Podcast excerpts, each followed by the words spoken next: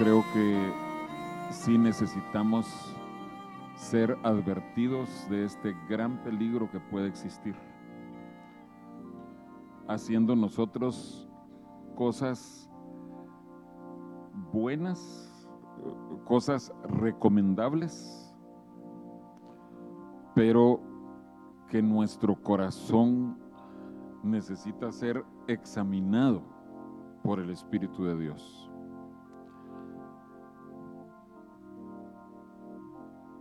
¿Recuerdan ustedes quién dijo algo así?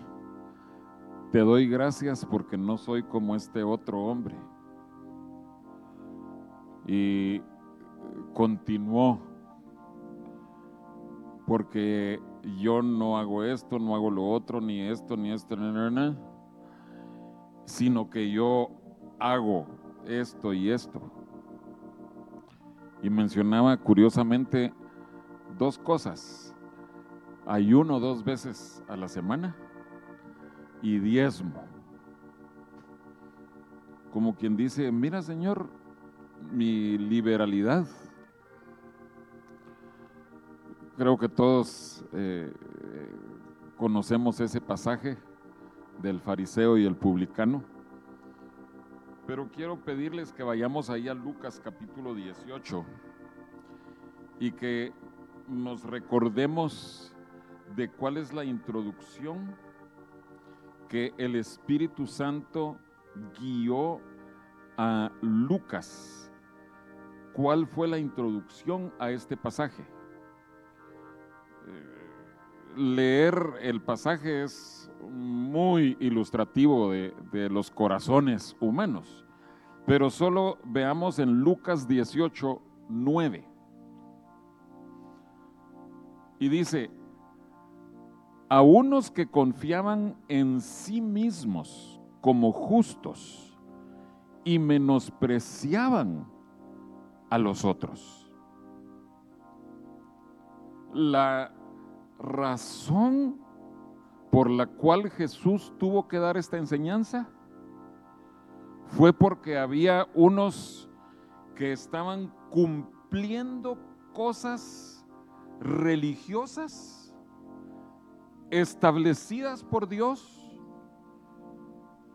válidas, si lo quieren ver así, pero al examinar los motivos del corazón,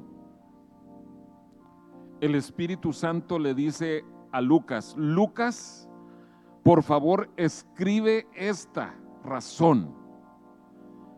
Jesús dio esta parábola porque había unos que confiaban en sí mismos como justos y menosprecian a los otros. Y hermanos, ese es el gran peligro que corremos cada uno de nosotros cuando nosotros estamos cumpliendo fielmente con nuestros ejercicios espirituales, con nuestras responsabilidades delante de Dios. Y una de esas cosas es el ayuno.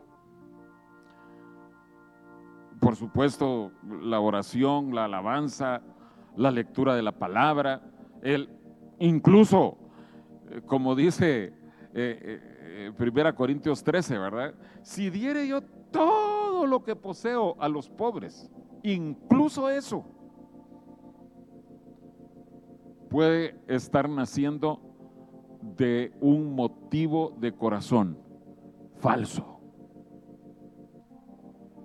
Entonces, habiendo visto esto, vayamos por favor a Isaías 58. E, esta fue la, la enseñanza en el curso de Isaías. Y yo, yo sé que ustedes han escuchado esta, esta verdad. ¿Qué, digo? Quizás alguno de ustedes hasta la ha compartido y es una verdad muy preciosa, pero cuando yo escuché esto, yo sabía, Señor, esa palabra, esa enseñanza es para mí, para mí. Pero yo creo que necesitamos escucharla todos. Si vamos ahí a Isaías 58, dice, comenzando en el versículo 1, clama a voz en cuello, no te detengas.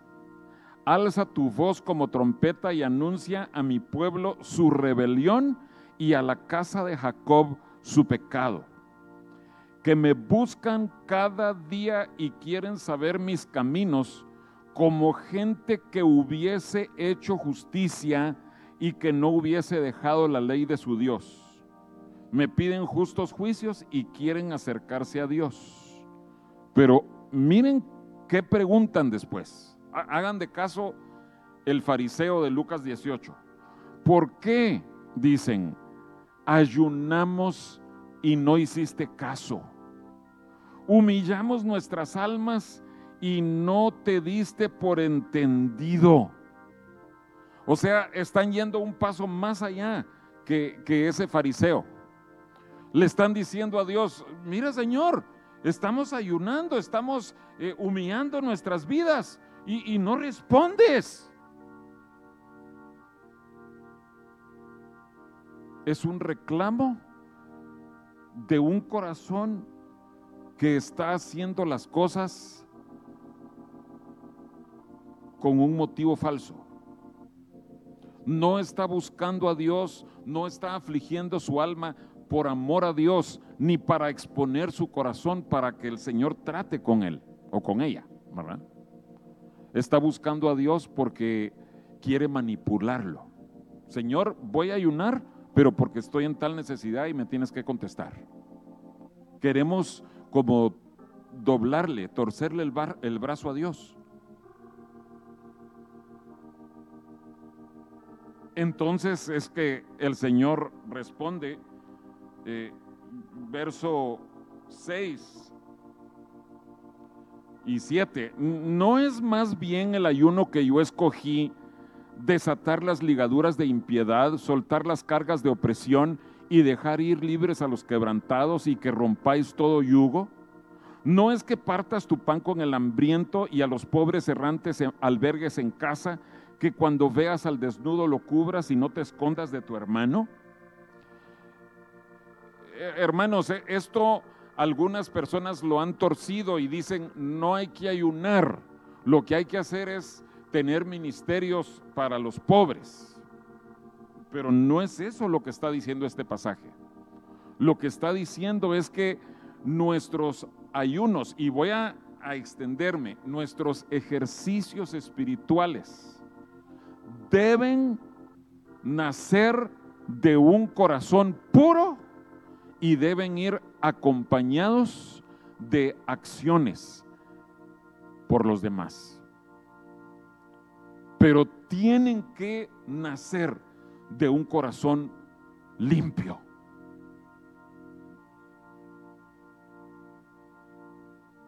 Y esto es el peligro. Si lo hacemos con un corazón sucio, contaminado,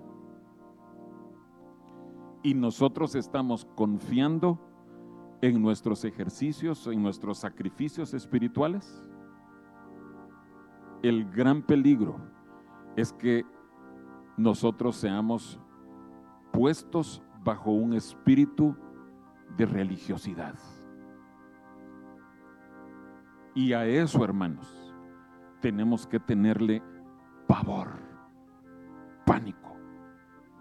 Señor, por favor, no permitas que nosotros caigamos bajo un espíritu religioso que nosotros sepamos eh, aparentar cosas, que sepamos hacer cosas al parecer espirituales, pero si están saliendo, naciendo de un corazón impuro, nos vamos a colocar bajo un espíritu religioso.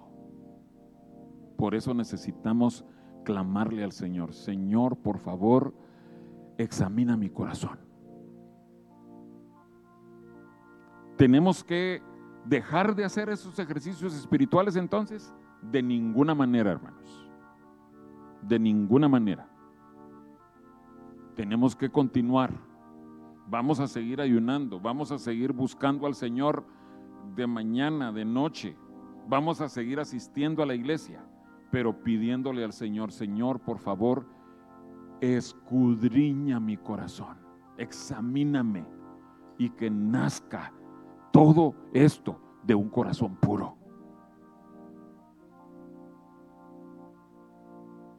Quiero que vayamos, por favor, a 1 Corintios 15. Este es un pasaje muy precioso en donde Pablo, ese hombre tan precioso, un hombre de Dios precioso, y él nos abre su corazón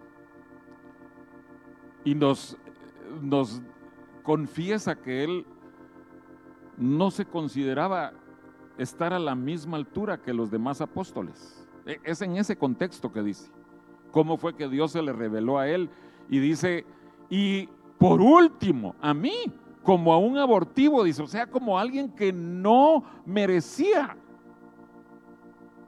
Pero entonces dice en 1 Corintios 15 y verso 10, pero por la gracia de Dios soy lo que soy.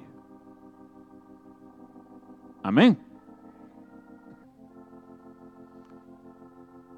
Esto es lo que nosotros tenemos que recordar a cada instante de nuestra vida. Si tú pudiste ayunar estos tres días, no fue porque tú tengas una gran determinación en tu corazón, no fue porque tú seas un hombre o una mujer de carácter, sino que la gracia de Dios fue abundante en tu vida y pudiste ayunar. Amén. Si tú esta mañana, eh, como preparativo para tu, tu día de ayuno, tú viniste a buscar al Señor al llegar a tu casa o al irte a tu trabajo, eh, buscaste al Señor, lo, lo, adoraste, lo alabaste, eh, estuviste a solas con Él, no es porque tú y yo seamos unas personas super espirituales, sino que tenemos que decir lo que Pablo dijo, por la gracia de Dios soy lo que soy y hago lo que hago, por la gracia de Dios. Pero si ustedes conocen este pasaje, no termina ahí. Sigamos leyendo, 1 Corintios 15, 10. Y su gracia no ha sido en vano para conmigo, antes, ¿qué dice? He trabajado más que todos ellos. Ajá. Pablo no dejó de trabajar.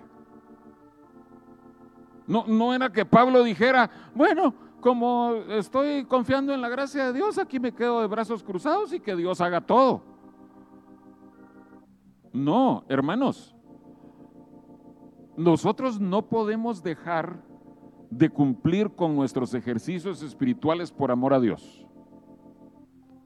Tenemos que incluso hasta crecer en esos ejercicios espirituales. Pero siempre, y, dice, termina Pablo diciendo ahí, pero no yo, sino la gracia de Dios conmigo.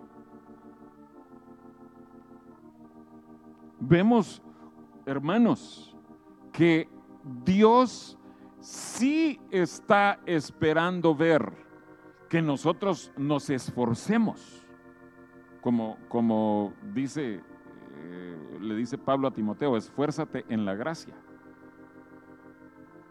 pero que no confiemos en nosotros mismos. Y mucho menos que menospreciemos a los demás. Amén. Si pueden abrir sus Biblias en el Salmo 139. Este debiera ser un salmo, eh, eh, estos versículos, versículos 23 y 24, debiera ser una oración que nosotros le hagamos al Señor diariamente. Dice el Salmo 139, 23, examíname, oh Dios, y conoce mi corazón, pruébame y conoce mis pensamientos, y ve si hay en mí camino de perversidad, y guíame en el camino eterno. Entonces, hermanos, sigamos haciendo ayunos. Ustedes saben que el ayuno nos habla acerca de aflicción y humillarnos delante de Dios. Dios solo les da gracia a los humildes, solo a los humildes. Entonces el ayuno es una forma de humillarnos, pero no va a ser para que nos andemos jactando, no va a ser para que nosotros a los que no ayunan los miremos de menos. Cero jactancia, hermanos. Y cero confianza en nuestras obras. Y así vamos a esperar en esa gracia de Dios. Amén. Será solo por tu misericordia que podremos mostrar tu gloria. ¿Saben qué versículo no leímos en el Salmo 58? Ahí lo leen después en su casa. Dice el versículo 8, después de que Dios les dice qué es lo que tienen que arreglar con eso del ayuno y que tiene que ir acompañado de obras, entonces nacerá tu luz como el alba y tu salvación se dejará ver pronto. E irá tu justicia delante de ti y la gloria de Jehová será tu retaguardia. ¿Queremos la gloria de Dios, hermanos? ¿Queremos que el Señor nazca con toda su luz sobre nosotros? Claro. Hermanos, todo comienza con que examinemos nuestro corazón. Estamos terminando tres días de ayuno. Yo espero que estos tres días el Señor haya hecho algo, aunque sea pequeñito en nuestro corazón, pero algo de valor eterno. Pero si continuamos nosotros cumpliendo con esos ejercicios espirituales humildes. ¿Sí? Entonces el Señor hará que su gloria nazca sobre nosotros. Estaba yo eh, repasando lo que, lo que les iba a compartir y me topé con esto que anoté que nos compartió a nosotros el hermano Alberto Domínguez. Ellos, e, él y su esposa, fueron de la segunda generación del instituto, nos graduamos juntos. Y cuando se oró por ellos con imposición de manos, hemos hablado de esos tiempos de, de ministración, de imposición de manos, unas profecías y profecías y profecías. Era un, un río del Señor maravilloso. Pero una palabra que se les quedó grabada a ellos es esto. Cuando el Señor los use, no se olviden del lugar bajo. Amén. Y se los digo a ustedes y a mí. Cuando el Señor nos use, no nos olvidemos del lugar bajo. Humildes, humildes siempre, hermanos. Y que el Señor siga haciendo maravillas con nosotros.